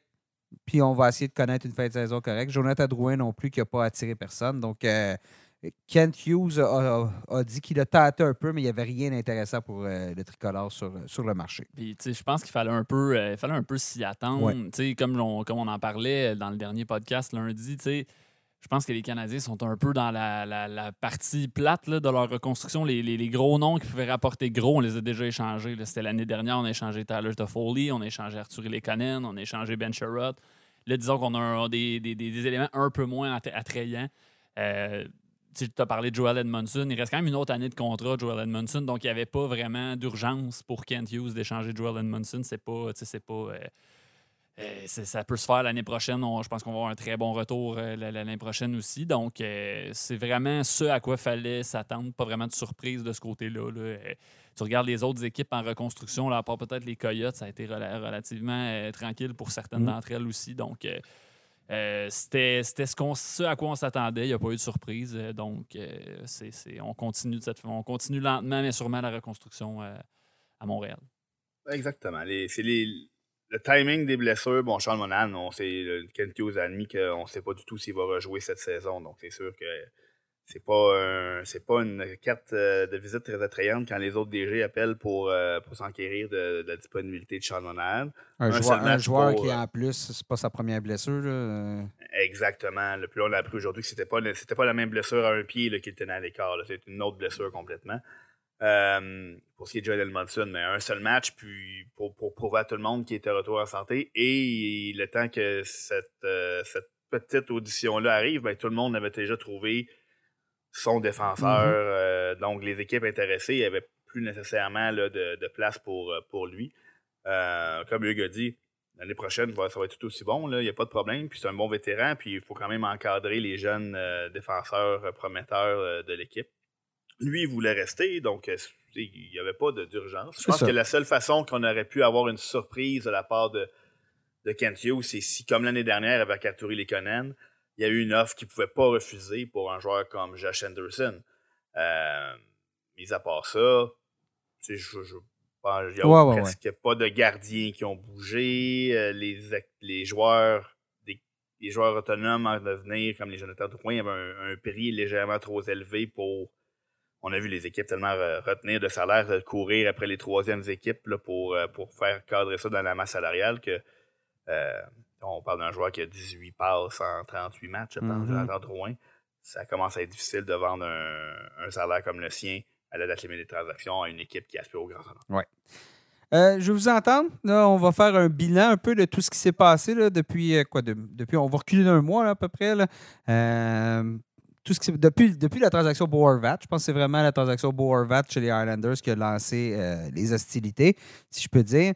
Je veux savoir, l'équipe, selon vous, l'équipe gagnante de cette date limite de transaction-là? Seb, est-ce que, je te, est-ce que je te laisse l'honneur ou. euh, Eh là là, euh, c'est. L'équipe gagnante sera celle qui va sauver la Coupe Stanley. Ah, bah ouais. c'est. c'est, les, les Oilers, euh, selon, selon notre émission. Ah, oui, on, ça, on verra. Mais écoute, l'équipe gagnante. Je- je- eh là là, Vas-y donc, Hugues. Vas-y, Hugues. Euh, Seb, il sait pas. Ben, l'équipe gagnante, tantôt, j'en ai un peu parlé. J'ai parlé des Bruins de Boston. Il y en a plus qu'une, à mon avis, là, mais j'ai le goût de dire. euh, j'ai le goût de- tu sais, on a parlé des Bruins, j'ai le goût de parler des Maple Leafs, de qui on n'a pas beaucoup parlé depuis le début du podcast. Euh, pour moi, il y a, il y a un, un seul danger qui guette les Maple Leafs, c'est qu'on ait fait comme trop de changements et, et que ça que le jello pogne pas avant le début des, des séries éliminatoires, mais je j'ai pas l'impression que ça va arriver. Euh, ce que j'ai bien beaucoup aimé là, des, des, Maple Leafs, c'est qu'on était allé chercher des, des- joueurs de soutien. Euh, on a acheté de la profondeur en défensive avec les Jake McCabe. Euh, mais surtout, l'arrivée d'un joueur comme Ryan O'Reilly, je pense que ça va faire une grosse, grosse différence en séries éliminatoires. Je repense à, ce match numéro 7 là, l'an dernier contre le Lightning. C'est pas, pas Kucherov qui a battu le. C'est pas Kucherov. Ben, il a- il a aidé certainement, mais je veux dire, dans ce match 7-là, c'est un dénommé Nick Paul qui a battu euh, les Maple Leafs de Toronto. Puis je regarde ça, puis je me dis, cette année, les Maple Leafs les ont, ces joueurs-là. Ces joueurs de. Un peu, ces joueurs un peu dans l'ombre Ouais. là, qui vont être capables de ressortir dans les moments importants. Je pense à Ryan O'Reilly, je pense à Noel Echeverry. On a, on a ce trio défensif-là capable de contenir les, les gros trios adverses. Donc, si ça fonctionne pas cette année pour les Maple Leafs, je pense que ça fonctionnera jamais. Il faut que ça fonctionne Ça cette va, année. ça va fonctionner l'année qu'on pense qu'on va penser que ça ne fonctionnera pas. Ouais, c'est ça. Mais euh, non, j'ai bien aimé ce que les Maple Leafs ont fait. Le, le DG Carl Dubus, je pense Mm. qu'il sait que c'est cette année que ça doit se passer. Il est à sa dernière année de contrat comme DG. Donc, je vais les, je vais les donner gagnants pour T'es toutes cherché, ces raisons. tu l'as pas nommé, mais Jake McCabe. tu sais, On parle Ouais, souvent ouais, des ça. carences défensives de Toronto. Exactement. Jake McCabe, c'est. c'est- Puis, les, puis les intéressant. joueurs de soutien, euh, tu sais, les- le Sam Lafferty là, en- sur un quatrième trio, euh, Noel Acherry, Ouais. c'est des joueurs là, que, qu'une équipe de premier plan va avoir besoin. On a parlé tout à l'heure des Rangers, qu'on se demandait qui allait faire le, le rôle euh, défensif. On se pose pas de questions à Toronto. Là. On le sait que Ah ça ouais, va il y a être deux- eux. Les, rôles sont trios somme offensifs, somme toute c'est clairs, ouais, c'est ça. Exactement. Moi, j'écoute, je vais aller parce que on a tant. On peut pas aller contre ce que Julien Brisebois fait depuis plusieurs années. Euh, beaucoup de gens ont sourcillé quand ils ont vu le prix de Tanner Jonat, mais je comprends la logique derrière cette transaction-là si je suis Julien Brisebois. Puis je suis sûr que les joueurs dans aussi comprennent et, ont été contents de voir que leur DG était prêt à leur donner de l'aide immédiate. Tanner Jonat, qui est quand même euh, un gros bonhomme euh, qui, qui apporte quelque chose que cette équipe-là n'avait pas nécessairement dans le même moule que les Nick Paul, euh, des, des joueurs de soutien, des Brendan Eagle, qui, qui sont tellement importants. Donc, je vais nommer le Lightning de Tampa Bay dans l'Est et euh, Il est passé- l'Avalanche du Colorado il est pas- dans Il est l'Ouest. passé de ne pas, pas être capable d'en nommer une à en nommer deux quand même. Hein? Ben, je n'étais pas capable d'en sortir une.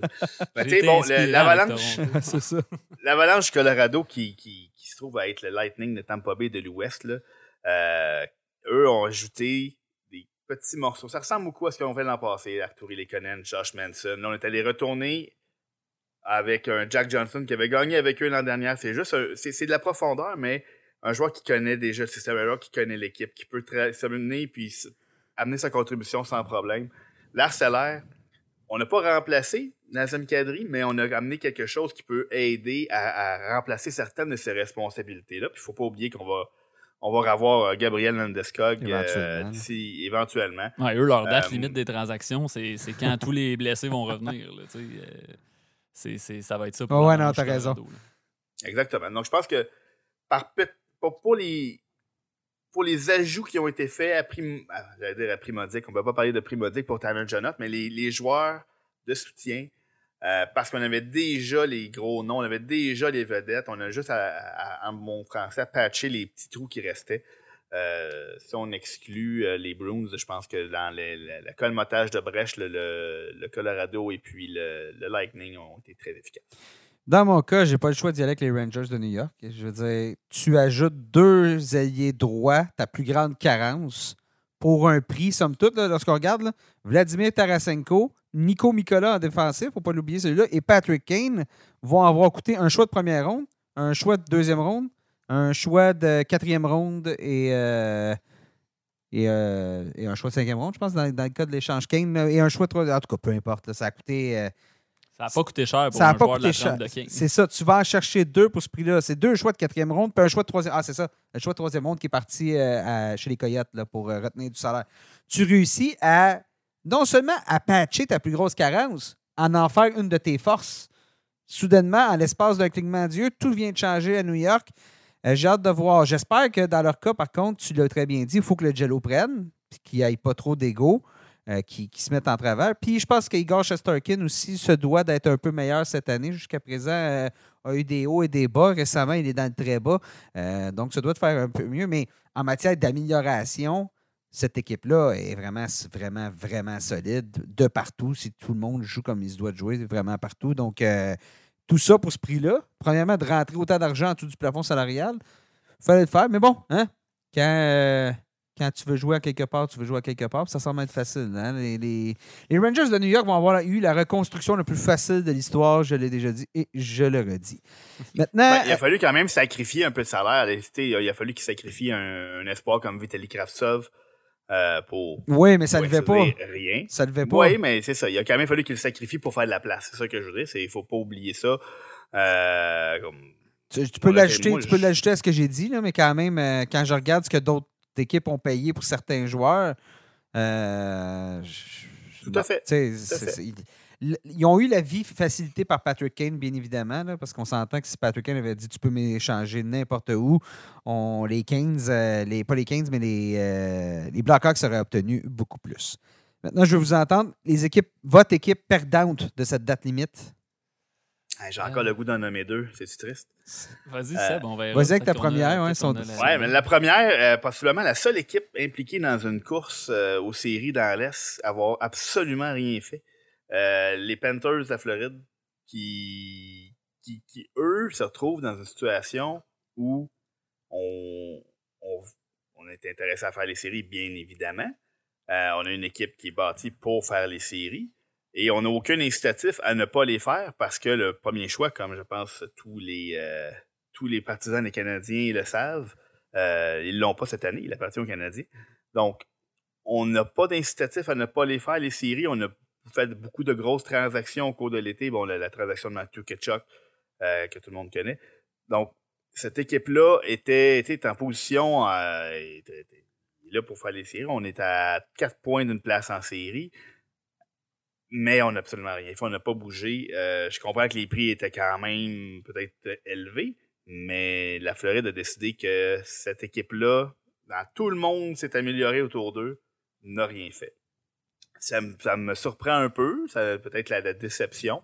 Et l'autre, c'est une équipe qui est pas du tout dans le portrait des séries. Euh, les Flyers de Philadelphie, qui avaient peut-être, en cette journée de date limite, le meilleur le le meilleur du reste, mettons, en James Van Riemsdyk, que tout le monde était convaincu qu'elle allait changer d'adresse et qu'on n'est pas capable de l'échanger. Je comprends qu'il y a un énorme salaire, puis on a vu aujourd'hui à quel point les salaires étaient un, un, un contre-incitatif. Je sais pas, il doit y avoir un, un mot pour ça. Euh, C'était ne difficile, ouais, c'est ça. donc, c'est sûr que c'était. euh, puis bon, on a eu un, des rumeurs en fin de journée comme quoi il a finalement été changé pour finalement, non, il va terminer la saison à Philadelphie. Pas capable d'échanger peut-être le meilleur attaquant disponible dans la dernière journée pour du. du c'est ça, un choix, c'est quelque chose. C'est Mhm. sûr qu'un un joueur qui va pas revenir l'année prochaine, cette équipe-là s'en va vers le, le- le bas du classement en reconstruction et on n'est pas capable de, de- de transformer ce joueur-là en quelque chose. Euh, une autre de- petite déception. Euh, ben, écoute, c'est sûr que les Panthers ouais, faisaient partie de mes, euh, de mes perdants, mais moi, j'ai le goût d'y aller avec une équipe qui n'est pas non plus dans le portrait des séries. Je dirais les Sharks de San Jose. Euh, pour moi, les Sharks avaient le plus gros joueur disponible sur le, le- le marché des, des- des transactions. Puis je sais pas, je, je peux pas dire que je suis enthousiaste fin, en, ouais. en- en- en regardant le retour qu'on a obtenu. Je vais pas, euh, tu sais, je vais pas vous faire croire que j'ai regardé euh, 25 matchs cette saison de Shakir Mukamadoulin, le défenseur qui ont acquis des, euh, des Devils, mais il me semble que les Devils qui ont réussi à aller chercher Myers sans céder un espoir de premier plan comme un comme Un. Alex Holtz, Ouais. un Nemec, un Luke Hughes. Bon là, peut-être que Luke Hughes était un C'était plus délicat. solide intouchable. Mhm. Nemec, Un je suis même intouchable. ça. Mais je veux dire, Même un, Daw- un Dawson Mercer, à la limite, des, des- mais c'est ça, tu sais, je trouve un peu le retour. euh, je, il me laisse sur ma faim. Euh, le choix de deuxième ronde peut potentiellement devenir un choix de première ronde, mais quand on regarde les conditions, c'est si, euh, si les Devils font la finale de l'association de l'Est en cette saison ou la saison prochaine, mais ça, c'est loin d'être garanti, la, finale de l'association de l'Est, comme pour une équipe qui en est à, la fin de sa reconstruction, là, qui commence à être dans ses bonnes années pour les Devils. Je sais pas, je ne suis pas prêt à dire que ça va arriver, donc euh, il y a aussi l'échange de Mikey et Simon qu'on a envoyé à, au Lightning pour Vladislav Namesnikov. J'ai pas trop compris l'objectif pour les Sharks derrière cette transaction-là. Oui, OK, on a renvoyé Namesnikov aux Jets, mais je, ça me laisse sur ma faim. quand tu as le plus gros poisson dans, disponible que tout le monde veut avoir, je, je, me serais attendu à un plus grand. Surtout qu'on a retenu 50% de son salaire. En plus, en plus exactement. on regarde ce que ça vaut retenir 3 euh, millions de salaire sur le marché présentement. C'est un choix de. C'est au moins un choix de troisième ronde, euh, habituellement. Oui, puis tu sais, je veux dire. Que... Que, que, que, le monde comprenne. C'est un, joueur qui. C'est pas un joueur de location en plus. C'est un joueur qui est agent libre, ben, joueur autonome avec compensation. Donc, on avait le contrôle. On avait le contrôle. Les Devils vont pouvoir soit essayer de le re-signer ou peuvent le rééchanger. Euh, tu regardes ce que. C'est pas tout à fait le même type de joueur, mais tu regardes ce que, Matt, euh, ce que Matthew Ketchuk a rapporté aux Flames l'an dernier dans la transaction avec Jonathan Huberdeau puis tout ça, parce que c'était la même situation un peu. Je place quand même Ketchuk une petite petite marge là, devant, euh, devant Meyer, mais c'est la même situation. On n'a pas du tout obtenu le même, le même type de retour. Non, c'est ça, Donc, c'est un peu ça qui m'a déçu du coup, pour les Sharks. Mais bon, euh, on verra peut-être que, comme je disais, Moukamadoulin, Okotiok, euh, c'est peut-être peut des futures vedettes, j'en ai, ai aucune idée. Mais juste à première vue, ça semble pas être. Je pense qu'il y a un consensus là-dessus, ça semble pas être le le gros retour pour les Sharks. Moi, l'équipe perdante, à mon avis, c'est les Penguins de Pittsburgh. Euh, tout ce qu'on a fait comme acquisition, c'est des joueurs euh, qui. Bon, de un, les Penguins sont vieux, puis on est allé chercher des joueurs encore plus vieux. Nick Bonino, euh, en 2016, c'était le fun en 2016. Nick Bonino, en 2017 aussi. La, Bonino, Bonino, Bonino, Bonino, c'est ça, la, HBK Line, puis tout ça mais c'est plus, euh, c'est plus la même chose Nick Bonino. Dimitri Kulikov, c'est euh, lui aussi, c'est sur la part descendante. Et Michael Granlund, qui est le, gros joueur, entre, guillemets, qu'on a été chercher dans cette transaction-là, euh, dans cette date limite-là, contre un choix de deuxième ronde chez les Predators de Nashville. Granlund, cette année, lui aussi, c'est en baisse constante de, performance, a 36 points en 58 matchs, a plus la vitesse qu'il avait, différentiel de moins 16. Euh, et on va le placer, on va le placer où? On va le placer sur un troisième trio, probablement. Moi, il n'y a rien pour une équipe. Là, on sait, au moins, au moins, je dirais, la, séquence de victoire qu'on vient d'avoir à Pittsburgh nous permet un peu de se placer un peu mieux pour les séries éliminatoires, nous permet de souffler un peu. Mais si on était à la limite avec Buffalo, Ottawa puis les Islanders qui nous courent après un petit peu plus près, je pense pas que ce qu'on a fait du côté de Pittsburgh va pouvoir euh, euh, nous assurer une place en séries éliminatoires. Puis une fois en séries éliminatoires, je les vois pas battre euh, les Hurricanes de Caroline. Je les, ou, peu importe, là, si les Devils du New Jersey rattrapent les Hurricanes, je les vois pas battre les Devils. Mais c'est un peu la même histoire chaque année à Pittsburgh. Ben, c'est ça. Tout, tout, passe par le noyau, les, les, les, Crosby, Le Temps puis Malkin. On essaie tout le temps d'ajouter un joueur ou deux à ces, à ces gars-là, mais c'est jamais, c'est jamais extraordinaire. C'est jamais quelque chose qui, qui retient nécessairement l'attention ou qui est emballant nécessairement pour, mm-hmm. pour, les gens qui, qui, aiment les pingouins. Donc, euh, Corrige-moi si je me trompe, mais on dirait que le, tout, ce que tout ce que les équipes disent, les retools, les réinitialisations, les pingouins n'en ont jamais fait une. Puis je me demande si on avait pris un petit, un petit deux années off là, euh, en 2018, mettons, 2019, là, pour juste sortir quelques éléments. C'est un peu comme. C'est un peu quand tu as, top heavy, là, quand tu as vraiment des grandes, grandes vedettes à chacune des positions, c'est dur de retooler parce que parce que les joueurs qui, que tu voudrais échanger, ils sont trop es toujours en train de chercher. Ça, exact, tu n'échanges pas des joueurs de ton gros noyau et ceux que tu as, ben, tu attends parce que tu as encore le besoin jusqu'à la toute fin. Puis cette équipe-là, l'année dernière, si, si Sidney Crosby se blesse pas dans le match numéro 4, selon moi, euh, on ne sait pas où est-ce qu'ils vont arrêter parce que là, c'est les, les Rangers de New York qui les ont battus en première ronde dans sept matchs. Ouais. Perdaient la série 3-1 quand Sidney Crosby est tombé au combat. Et les Rangers se rendaient en finale d'association. Donc, on est à une blessure à Sidney Crosby l'année dernière de peut-être dire que oh, les, les Pingouins sont encore tout près d'aller faire un long bout en série. Donc moi, je ne suis pas tout à fait contre les, euh, les, les, les, décisions qui ont été prises cette, cette année par Ron Exxon. Bon, c'est fait. Date limite, c'est passé. Maintenant, c'est les séries éliminatoires qui s'en viennent devant nous. Je veux savoir, cette fin de saison-là, vous l'entrevoyez comment? Euh, on va commencer dans l'Est avec tous les changements qu'il y a eu. Euh, jusqu'à tout récemment, on se disait ça va être Rangers, Devils en première ronde, c'est pas mal assuré. Bonne séquence des Devils, mauvaise séquence des Hurricanes. Et Hurricanes, on n'en a pas parlé, là, mais on n'a pas beaucoup bougé, les Hurricanes. On a été chercher Shane, Garsbeer. Euh, Jesse Pujujarvi. C'est pas des on est probablement l'équipe qui a le moins bougé dans les favorites dans l'Est. Ouais, mais tu sais, Nick, c'est une, belle Ferrari dans ton garage. Chez vous, là, tu l'envoies-tu faire réparer au garage ou tu sors puis tu chaîne devant tes voisins? Moi, je, mets des, des cils en plastique là, sur les lumières là, pour être sûr que ça soit vraiment, vraiment beau. non, mais c'est le cas typique de. de, de S'il n'y a rien qui cloche, change rien. Puis je pense que du côté des Hurricanes, on a pris des, des, paris peu risqués qui ne changeront pas la, la, chimie de cette équipe-là, qui ne viendront rien chambarder. Je veux dire, ça, ça va tellement bien. Un Jesse du euh, je, au, pire, c'est un attaquant de soutien. Au mieux, un nouveau départ en Caroline lui donne une, une chance de, de, d'être bon offensivement, de contribuer.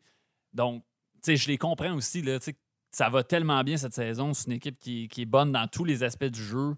Euh, pourquoi comme commencer à, donner nos choix au repêchage? Je pense que, je pense que le propriétaire, puis pas juste le propriétaire, mais le, le directeur général, ça fait partie de la vision de l'équipe. On veut pas juste être bon. On voit pas les séries éliminatoires comme la Coupe Stanley, en fait, comme quelque chose qu'il faut aller chercher dans une fenêtre fixe. C'est vraiment, on va essayer d'être bon tout on va être Bon chaque année, Parce qu'une fois que tu rentres en série, tu sais jamais ce qui peut arriver, surtout quand tu as une équipe comme les Hurricanes. Euh, donc là, on verra. Euh, je veux savoir, est-ce que justement, avec les acquisitions des Devils, Timo Meyer, est-ce que les, les Devils sont capables d'éviter les Rangers en première ronde? Oui, tout à fait. Écoute, euh, on a un point d'écart entre les Devils et la Hurricanes. Les, les, les, les, Devils vont très bien. Les Hurricanes vont très bien aussi. Il y a peut-être deux défaites consécutives, mais c'est une équipe, comme Hugues a dit, euh, l'équipe qui va pas finir première, par contre, aura tout un, tout un défi sur les bras en première ronde. Donc, c'est sûr que ça va être un incitatif là, pour les trois équipes de donner un petit coup avant la fin de la saison. Les Rangers partent un peu plus loin, des matchs, euh, des matchs de plus de jouer. Il reste 20 matchs seulement pour les Rangers. Euh, les Devils, la seule chose, c'est que c'est vraiment une équipe jeune, qui n'a pas d'expérience mm-hmm. en série. Contrairement aux deux autres équipes qui ont fait de longs parcours dans les dernières années. Donc, c'est peut-être la seule un seul bémol pour les Devils, une équipe jeune euh, qui va en être sa première, première performance en série là, en tant que groupe. Euh, donc, fait. Puis le gardien Vitek Vanecek n'a pas non plus d'un historique en série. Donc, c'est deux petits bémols chez les Devils. Euh, mais l'ajout de, comme tu as dit, possiblement les trois meilleurs joueurs sur le marché sont ramassés avec parmi ces deux équipes-là. Donc, c'est quand même quelque chose qui va être. Ça serait du bonbon aussi là, pour Devils Rangers dans la région euh, new-yorkaise, euh, on peut pas demander beaucoup mieux. le duel de la rivière Hudson, ça va être, euh, ça serait quelque chose de très très vendeur là-bas. on en a parlé un peu, mais Toronto Ice l'année, en sachant qu'on va affronter le Lightning en première ronde. Ben, c'est. C'est-tu assez? C'est-tu enfin assez? Ben, moi, je pense que, tu sais, je l'ai dit tantôt, si ça fonctionne pas cette année, je pense que ça fonctionnera pas jamais. Mais Aïe, aïe, bonne question. ça va faire mal. Peu importe l'équipe. Je regardais la formation du Lightning l'autre fois avec l'acquisition de Janon, puis là, je me disais, cette équipe-là est complètement bâtie parfaitement pour les séries. Ils ont tout. Là. Ils ont des joueurs capables de marquer, ils ont des joueurs de soutien, capables de jouer défensivement, contenir les gros trios, euh, des joueurs fatigants à affronter. Euh, je, ne suis pas capable de répondre à ta question, je m'excuse, mais euh, pour moi, ça peut aller d'un bord comme de l'autre, cette série-là. Encore en 7 en prolongation. Mais je pense que si une année, faut, si une année que ça peut marcher pour Toronto, c'est cette année. Seb? Oui. Ben, on dirait qu'Andrei Vasilevski n'a pas l'air aussi surhumain qu'à l'habitude cette saison. Euh, moi, je pense que c'est peut-être là que ça va se, se jouer. Euh, honnêtement, je suis de votre avis, puis, puis j'essaie de le dire, puis on dirait que J'arrive pas à y croire quand je dis que cette année, c'est l'année où Toronto gagne une ronde. C'est parce qu'on s'entend que ça sera la première fois qu'on pourrait commenter une, une, victoire des livres en série sur Twitter. C'est jamais arrivé. Non, Et, non. euh, J'allais dire, dire, l'exercice auquel on se prête présentement, un balado, je suis pas sûr que ça existait en 2004, des balados. Là. Non, et on n'avait pas d'iPhone. On pas d'iPhone non plus, Pas d'iPhone, euh, pas de Twitter. Donc, euh, il y a- ça n'est passé des choses depuis la, la dernière victoire des Leafs. Hugues, en a- série. Hugues avait même pas de barbe. Non, effectivement, j'avais pas de barbe à 12 ans, Nick. euh, Puis maintenant, t'as des cheveux blancs. c'est ça, hein, c'est, ouais, ça va vraiment. Hey, c'est un acharnement sur les cheveux blancs de Hugues euh, dans ce balado. Aïe, je vais subtilement essayer de craquer l'ordi à Nick, trouver une photo de ses cheveux bleachés, puis mettre ça. Il y en a pas. J'ai des photos très compromettantes, mais pas de mes cheveux. Là, là, on, là, on s'en va pas du bon bord. Ouais, ouais, ouais. ouais. Vas-y, Seb, continue. Ben, c'est ça. Je pense que la, la, la domination d'Andrei Vasilevski Mhm. n'est pas la même peut-être cette année. Beaucoup, beaucoup, beaucoup de hockey dans les trois dernières années là, pour ce groupe-là, Ouais. dont, euh, dont Vasilevski. Euh, je dirais peut-être la, la, la profondeur de la brigade défensive là, cette année. Derrière Edman, Sergachev et Chernak, C'est mince. il manque, il Mhm. manque, un, il manque un petit quelque chose. Donc, Non, il manque les, comme on a les, dit, les si gars de c'est l'année pas passée. cette année, Tu sais, il manque les. Ruta, les McDonald's, que je t'ai coupé, mais c'est ça. non, c'est exactement ça. On n'a pas été chercher Luke Shen, partant. Là.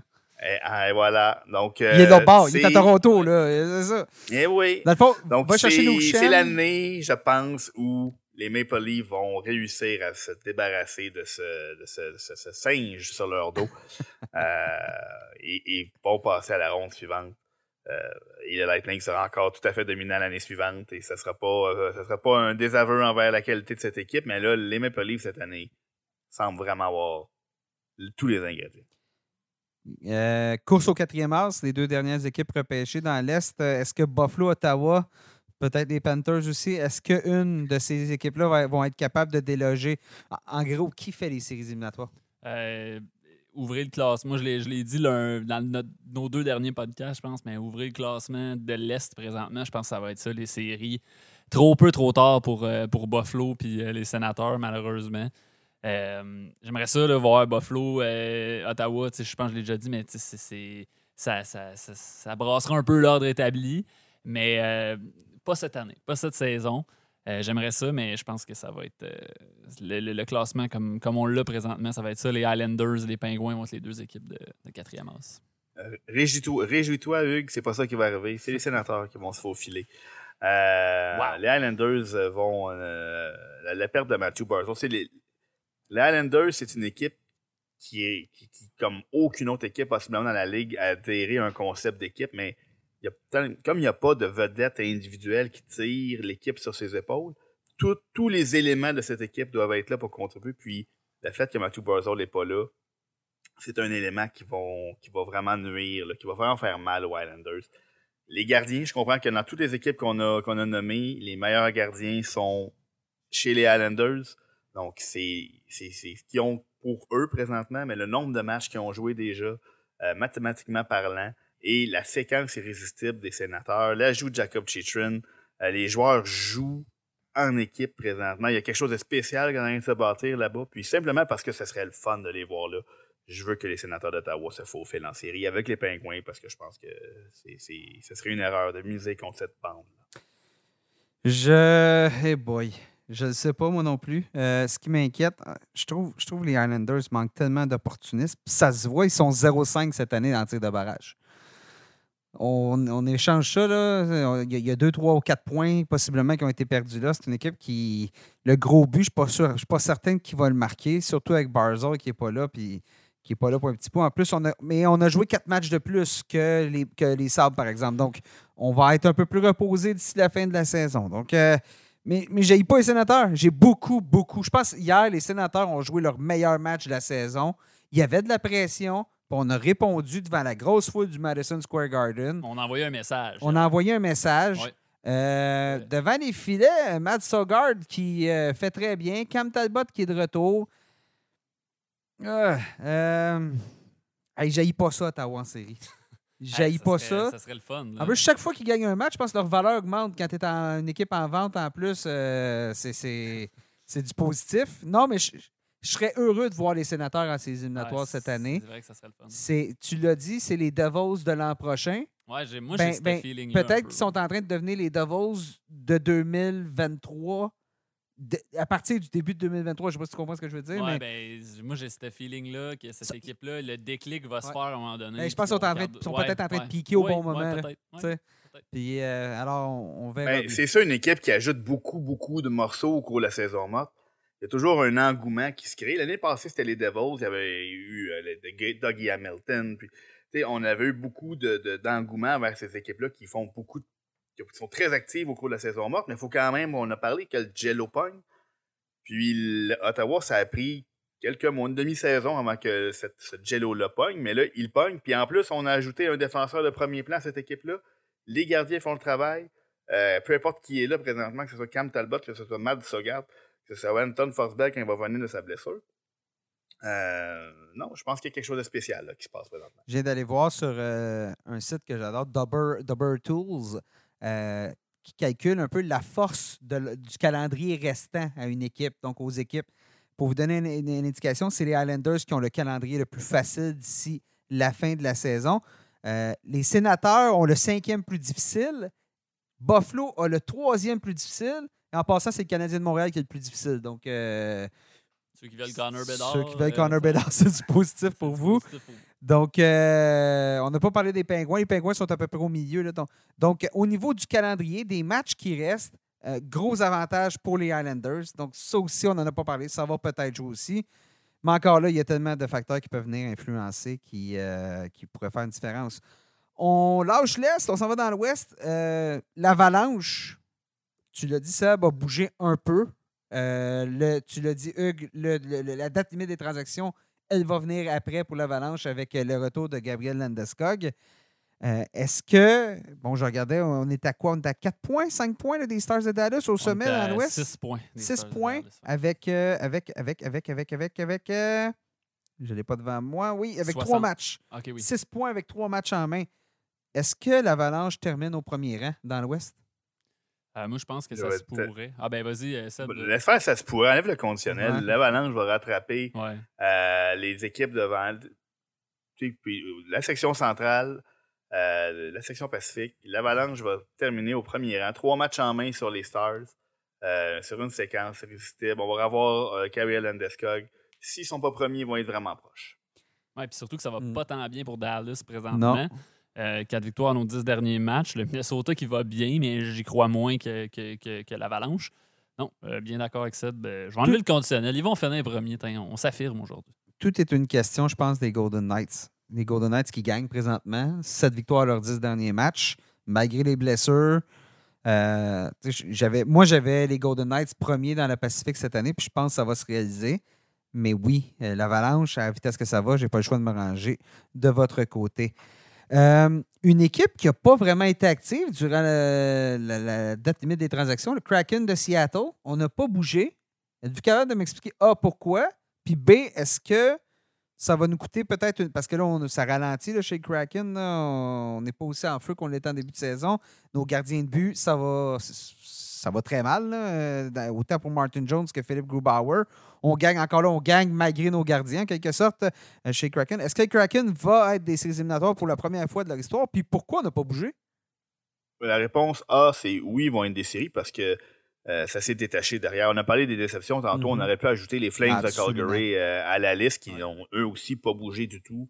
Euh, ça va pas bien à Calgary. on a échangé un frère Richie contre l'autre. Nick pour Ouais, Brett. C'était le, c'était le coup d'éclat de la Ben, journée. moi, c'est mon, ça, c'est mon Euh, fait saillant de la journée. là. Un échange de frères. Je pense que c'est la première fois que ça se produit dans l'histoire de la, de la LNH. Ouais, là. parce, Donc, que, parce que derrière eux, les Prédateurs, les Blues, les Canucks, ça a tous lancé la serviette. Euh, la seule équipe qui pourrait, qui n'a pas nécessairement officiellement lancé la serviette, c'est les Flames, mais ils n'ont pas rien ajouté non plus, puis ils commencent à être tard. Donc, oui, les huit équipes là, qu'on voit, c'est les huit équipes qui vont faire les séries dans l'Ouest. C'est presque coulé dans le béton. Donc, oui, le Kraken va faire les séries. C'est déjà un objectif qui est atteint. On a un plan. Ron Francis avait clairement un plan quand il a bâti cette équipe-là au repêchage d'expansion. Euh, déroger de ce plan-là parce qu'on a peut-être brûlé une étape. Euh, je pense que c'est un, choix logique. Je suis convaincu que s'il y avait eu la chance d'améliorer cette équipe-là à, à rabais, euh, c'était une aubaine qui aurait pu passer là, dans le rack des aubaines, là, à, à l'approche de la sortie, de la, de la caisse. Il aurait peut-être euh, ra- ramassé quelque chose sur ce, sur ce présentoir-là. Mais c'est une équipe, sans parler des, euh, des, des, des, des Golden Misfits, parce qu'il y a quand même plus de joueurs autonomes là, qui ont été greffés à, à ce noyau-là. C'est une équipe qui a, qui a été bâtie ensemble.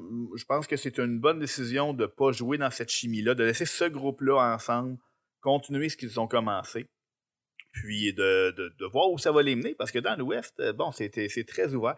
C'est égal dans les deux, comment je dirais ça? Les- autant dans l'Est que dans l'Ouest, c'est dur de dire qui va s'en sortir, mais parce que c'est tout le monde s'est amélioré dans l'Est, puis tout le monde est resté Mhm. pas mal pareil dans l'Ouest. Donc c'est assez, assez partagé. On a jugé qu'on était quand même capable de faire un petit bout. Ben moi je dis ben, go allez-y, puis ce serait du bonus rendu là. J'allais dire, puis on va terminer là-dessus. Quand vous regardez tout ce qui a été fait dans l'Est, puis quand vous regardez ce à quoi l'Ouest ressemble, mis à part l'Avalanche, est-ce qu'il y a une équipe dans l'Ouest qui est capable d'aller chercher la Coupe Stanley? Ben, les Oilers. Tu les vois, les Oilers, aller jusqu'à? Bon, ouais, je, je- Ouais. je suis capable de les voir gagner la Coupe Stanley. Là, je veux dire, euh, Connor McDavid, Leon Draisaitl, je, je pense pas qu'ils vont. Je pense, je mettrais, gagerais pas qu'ils vont la gagner, mais je suis, cap- je suis capable de les voir, je suis capable d'imaginer ce scénario-là. Je veux dire, Connor McDavid, Leon Draisaitl, pas besoin, pas besoin de chercher plus loin pour comprendre pourquoi cette équipe-là pourrait gagner la Coupe Stanley. Donc, euh, Seb? Euh, Je suis d'accord avec eux que pour les Oilers. L'autre équipe que je pourrais voir, c'est les Stars de Dallas. Si Jay Cuttinger euh, re- Redevient ouais, c'est ça. redevient Jay Cuttinger, puis en série, il trouve toujours le moyen d'être euh, un peu plus spectaculaire. Euh, pas sous-estimer non plus l'ajout de, de Max Domi.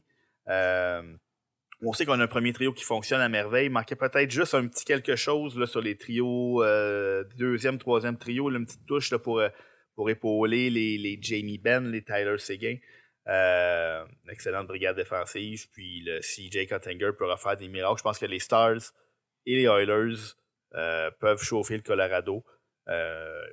Edmonton, si les gardiens font le travail, Edmonton, et que Evan Durkin est en santé, ça peut, euh, ça peut être une équipe très, très, très surprenante euh, en. Ça m'a surpris la- l'acquisition de Domi. Je, je trouvais que, tu sais, parce qu'on a quand même Europeans, on a Tyler Seguin, on a Wyatt Johnston au centre, à moins qu'on veut utiliser Domi à l'aile. Mais encore là, Ce qui n'est pas impossible. mais encore là, Jason Robertson, Jamie Benn, Mason Marchment à gauche. Euh, je suis, oui, c'est une belle profondeur, mais je, suis surpris de voir que Domi, moi j'aurais vu, j'en avais parlé, mais à la place de l'Arceleur euh, au Colorado, j'aurais vu Domi atterri- atterrir là. Donc, euh, moi, pour moi, c'était un bon fit. Mais euh, d'ailleurs, j'ai pas eu de suggestion pour euh, fit parfait, bon fit. On en parlait lors du, du dernier balado. Personne ne m'a écrit ou j'ai manqué votre courriel euh, parmi les 300 qu'on reçoit, Ouais, reçoit par jour Ah, ici au bureau. Là, donc, euh, ça se peut que je l'ai manqué, mais bon, j'étais un peu surpris. Mais bon, fait que peut-être les Stars, peut-être l'Avalanche, euh, pas l'Avalanche, peut-être les Oilers, les Golden Knights. C'est une Hmm. question de blessure, mais moi aussi j'ai des doutes. Mais quand je regarde ce qui s'est passé dans l'Est, euh, j'ai bien l'impression que la Coupe Stanley va à nouveau se gagner euh, dans. Pas à nouveau, va revenir plutôt dans l'Est euh, où euh, elle est partie le temps d'une année. Euh, on verra c'est quelle équipe parce que. Mais il faut, Il faut aussi oublier l'équipe qui va traverser l'Est. là. Elle va avoir mal. Ça va faire mal. Oh, ça, ça va avoir été euh, beaucoup de hockey euh, robuste, beaucoup de hockey.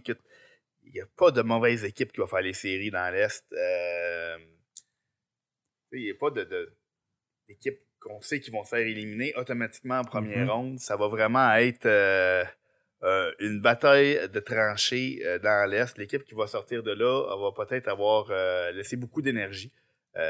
J'imagine que c'est ce qu'on espère là, du côté des équipes de l'Ouest. Ça va nous faire du bon hockey et de séries éliminatoires. Messieurs, merci d'avoir été là aujourd'hui, hein, aussi tardivement. Là, écoute, il est 20h, donc euh, la journée a commencé tôt et elle se termine euh, tard euh, pour, pour vous. Euh, merci d'avoir été là. Merci, chers auditeurs, d'avoir été à l'écoute. Donc, on espère que, ben, que, que vous avez apprécié. On- je vous rappelle, suivez-nous, suivez-nous, suivez lnh.com. Allez faire le tour là, si vous nous écoutez. On est samedi. là, si vous nous écoutez en, en ce samedi. Ben, en ce samedi, oui, parce que je, doute qu'il y en a qui vont nous écouter vendredi soir alors que ça va aller en- que ça va être publié comme, comme balado. Allez faire un tour sur le site web. On a plein, plein, plein de textes à propos de justement là, de tout ce qui s'est passé durant la, date limite des transactions. Aujourd'hui, on avait même. euh, vous aviez en, en direct, on expliquait tout ce qui se passait. Donc, euh, allez faire votre tour. Suivez-nous sur les réseaux sociaux. LNH sur Facebook, LNH barre de soulignement FR sur Twitter. Et notre prochain balado, comme je vous disais, pas mercredi prochain, mercredi suivant, on va reprendre notre rythme habituel aux deux semaines jusqu'aux séries éliminatoires. Hugues, Seb, merci encore. Salut, Seb. Merci à toi, Nick. Merci, Hugues. Et chers auditeurs, merci d'avoir été à l'écoute et on se reparle très bientôt.